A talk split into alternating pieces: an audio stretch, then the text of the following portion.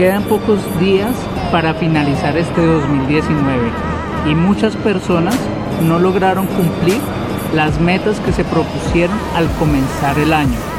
En mi caso, mi meta fue transformar la mentalidad de mi hermano y de mi papá para que encontraran su propósito de vida y comenzaran a construir sus propios proyectos. Y lo he logrado.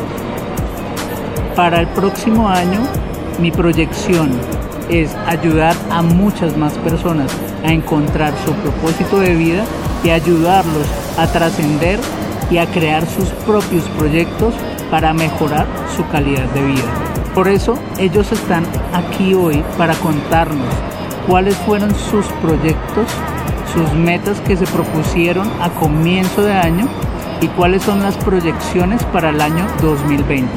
Empecemos por mi papá, José, que nos va a contar cuáles fueron esas metas que se propuso para este año y cuáles son las que y cuál es la proyección para el 2020. Bueno, gracias a Dios y a mis dos hijos, pues he logrado cambiar la mentalidad y he logrado emprender mi propio negocio de fabricación de calzado. Eh, y mi propósito para el otro año, pues es mejorar eh, en todos los aspectos y hacer crecer mi negocio y seguir adelante. Muchas gracias papá. Y ahora vamos a escuchar a mi hermano David Cortés cuáles fueron las proyecciones y las metas que se propuso para este 2019 y cuál es la proyección para el año 2020. Muchas gracias Sergio. Eh, bueno, una de las metas que yo me propuse era conocer el mar este año y lo quería hacer en compañía de mi hermano y de mi papá.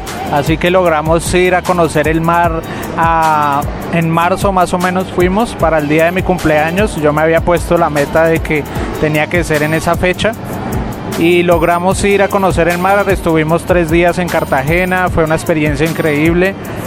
Y otra de las metas que me propuse era modificar la página de la academia.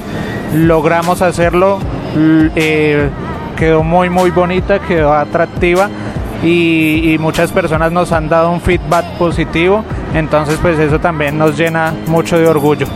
Mi proyección para el año 2020 es poder eh, seguir mejorando como persona, eh, poder seguir ayudando a más personas a crear sus negocios digitales y lograr trascender a mi propio negocio.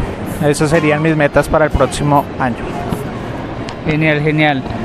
Y pregúntate tú si lograste cumplir las metas que te propusiste a comienzo de año.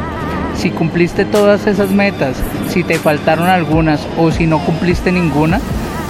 Y empieza a elaborar un plan para cumplir las del 2020. Porque todo esto lo empezamos a lograr diseñando primeramente un plan. Así que más adelante les daremos más información, les estaré mostrando cómo estoy trabajando de la mano de un neurocientífico para poder ayudar a muchas más personas y poder seguir cumpliendo mi propósito de vida.